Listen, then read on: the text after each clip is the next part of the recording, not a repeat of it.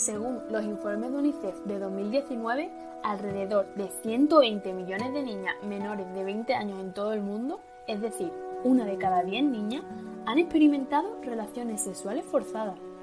Vivimos inmersos en un ambiente lleno de violencia, una situación de la que desafortunadamente no escapan ni los niños ni las niñas. Y lejos de creer que se tratan de hechos aislados, debemos comprender que este delito ocurre en mayor proporción dentro de la familia, cuando debería ser una institución sinónimo de protección, afecto o cuidado.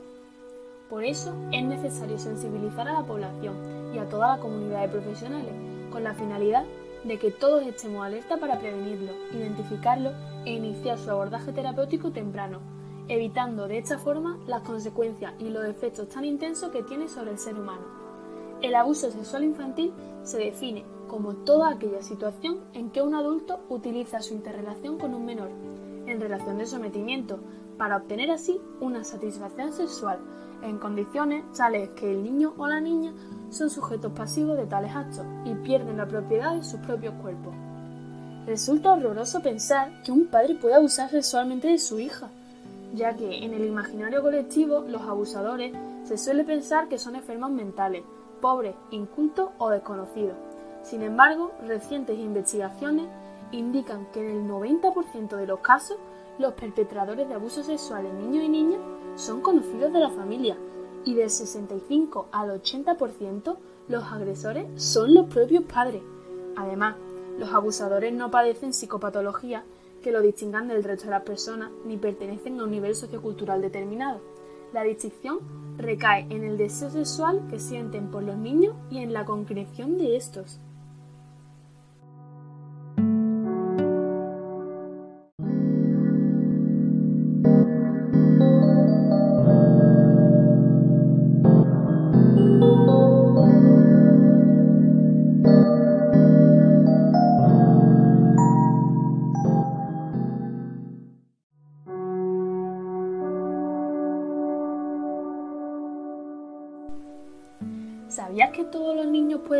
Víctimas de abuso? Existen condiciones particulares que hacen que en determinadas circunstancias un niño o una niña se encuentren en situación de mayor riesgo. Este es el caso de los menores, que por ser muy pequeños o por tener algún tipo de minusvalía, ya sea física o psicológica, presentan una capacidad menor para resistirse o para identificar correctamente lo que está sucediendo. Este riesgo puede incrementarse si el menor se encuentra en un ambiente de familia desorganizada o reconstituida. Según numerosas investigaciones, el hecho de ser una niña se considera como un factor de alto riesgo.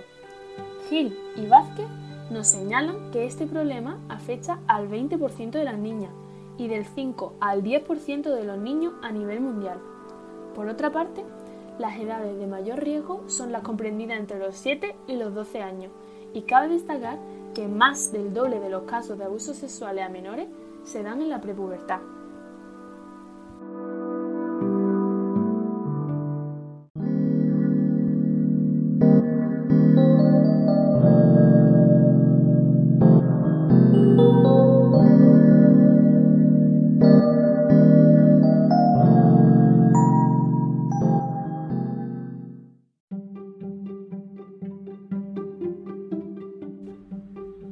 ¿Sabrías cómo identificar a un niño que sufra o haya sufrido abusos sexuales? El informe de Save the Children de 2001 agrupó los síntomas más frecuentes según la edad de la víctima. En los preescolares destacan las somatizaciones, regresiones y la sexualización de la víctima.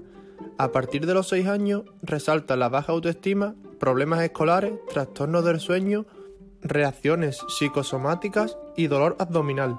Por último, en los adolescentes encontramos baja autoestima, fugas de casa, depresión, embarazo, automutilaciones, agresividad y aislamiento. ¿Cuáles son los indicadores verbales y no verbales que debemos identificar como sanitarios para detectar un aviso sexual en un niño? En cuanto a los indicadores físicos, es necesario evaluar las posibles secuelas corporales del abuso.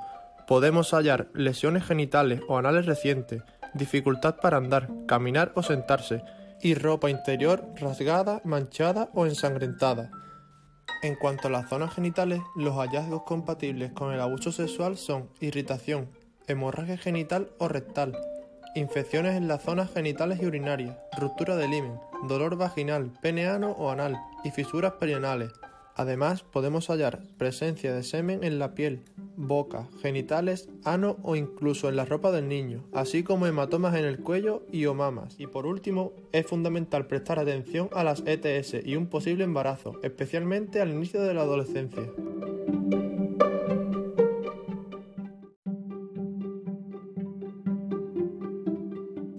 ¿Qué indicadores comportamentales debemos detectar en el niño que ha sido víctima de abuso sexual?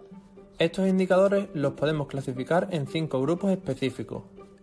En el área sexual se incluyen las conductas sexuales impropias de la edad, masturbación compulsiva, conductas sexualmente seductoras, conocimientos sexuales impropios de su edad, exhibicionismo, problemas de identidad sexual y sexualización traumática. En el área psicosomática, los niños padecerán las pesadillas y trastornos del sueño, alimentación y neurológicos, y por último, pérdida de control de los esfínteres.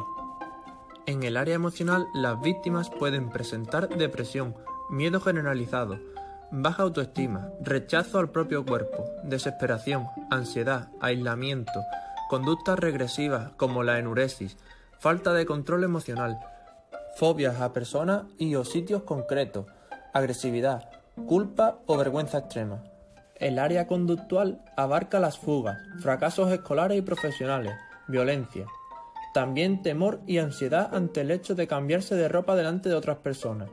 Excesiva sumisión frente al adulto, desconfianza hacia los demás, expectativas negativas sobre el futuro, así como sentimiento de culpa. El área del desarrollo cognitivo comprende retrasos en el habla, problemas de atención, retraimiento social, disminución del rendimiento, psicomotricidad lenta o hiperactividad y retrasos de crecimiento no orgánicos.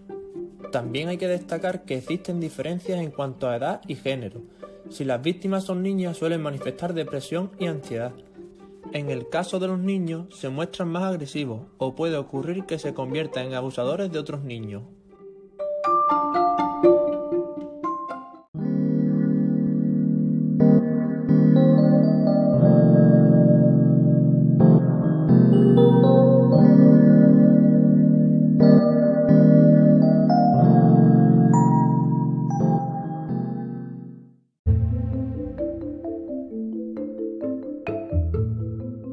está expuesta la entrevista que le realizaremos al niño? Pues bien, está expuesta a riesgos de sesgo por nuestra parte como entrevistadores, los cuales son importantes conocerlos para poder evitarlos. En primer lugar, el sesgo emocional motivacional, es decir, el hecho de sentirnos identificados con el niño puede hacernos pasar por alto algún detalle, ocultar o reinterpretar, por lo que procesaremos la información de forma selectiva. En segundo lugar, hay varios sesgos que son cognitivos. Tendemos a la autoafirmación, entrevistando al niño para que nos confirme todo lo que queremos oír. También nos basamos en la apariencia o la personalidad de la persona sin hechos científicos y nos hace dudar de que pueda hacer algo malo o, si tiene mal aspecto, directamente culpabilizarlo. Es lo que se conoce por el efecto halo. Por ejemplo, un niño que parece estar aburrido y no involucrado en la encuesta puede llevarnos a la conclusión prematura de que no podría haber habido agresión, porque de lo contrario el niño tendría que parecer más afectado.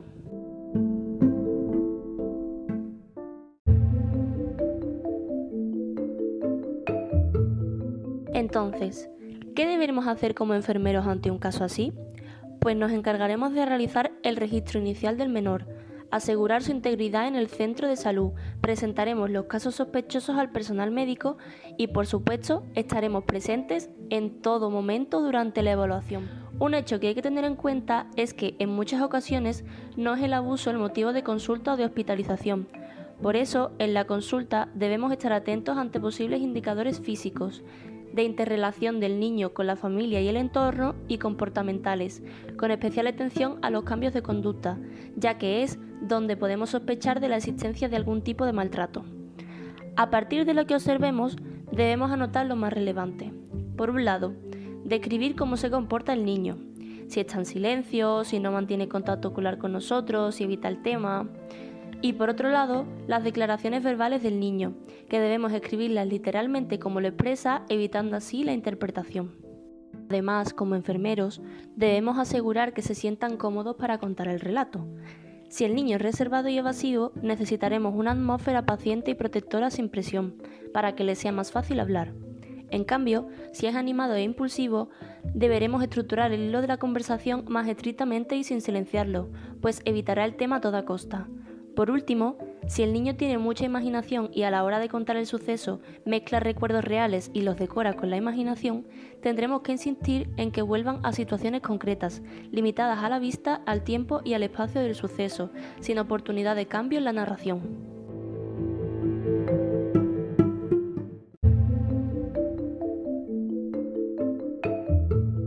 Por último, es muy importante tener en cuenta que la declaración del niño no es simplemente un reflejo de lo que realmente está sucediendo, sino que es el resultado de un complejo proceso de afrontamiento con el que trata de clasificar lo que le ha ocurrido y hacerlo menos traumático, lo cual también puede hacer peligrar el informe y producir desviaciones del curso objetivo.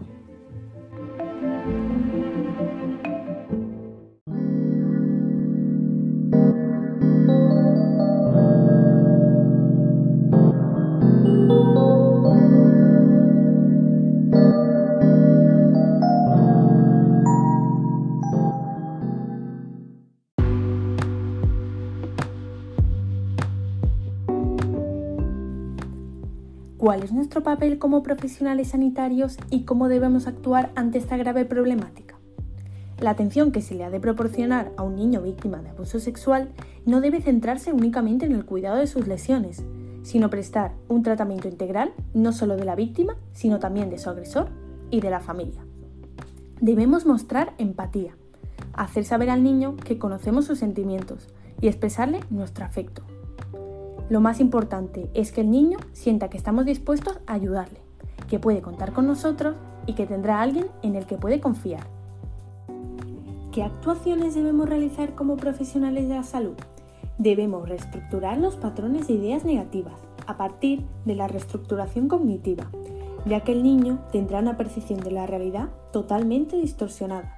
También entrenaremos al niño en asertividad enseñándole a defender sus propios derechos sin agredir ni ser agredido, a que tiene derecho a expresar lo que desea y a negarse a complacer a otros. El terapeuta ejerce hacia el niño el rol de adulto, con el que se puede relacionar de una manera sana y segura. De esta manera se pretende que el niño recupere la confianza en sí mismo y aprenda a relacionarse de manera adaptativa con otros adultos y sus iguales.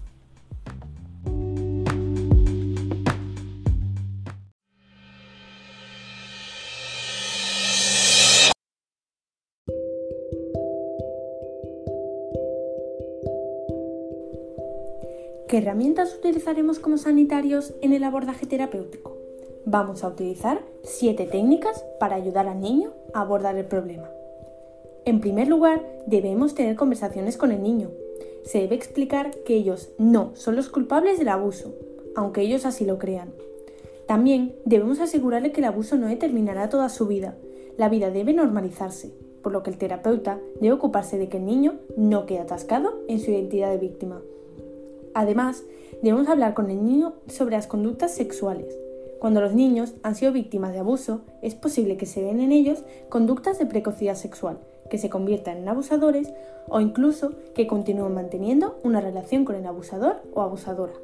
Por eso, es necesario brindarle una educación sexual ajustada a su nivel cognitivo, hablando de forma positiva de la sexualidad. Es muy importante que los niños no vivan la sexualidad relacionándola con el abuso. En segundo lugar, utilizaremos el juego libre. Lo realizaremos en una sala en la que el niño pueda jugar con títeres, juguetes, figuras humanas con atributos sexuales y objetos que puedan despertar su creatividad. Esto pretende que el niño libere su angustia mediante la manifestación de sus sentimientos en el juego. En tercer lugar, realizaremos un role-playing, que consiste en que una persona actúa de una manera en cómo lo haría otra. Esta técnica ayudará a los niños a expresar sus emociones ya que muchos son incapaces de expresarse tras el abuso. En cuarto lugar, utilizaremos el dibujo. Esto ayuda al niño a liberarse de sus conflictos emocionales, a la vez que nos ayuda como sanitarios a poder evaluar el maltrato sufrido.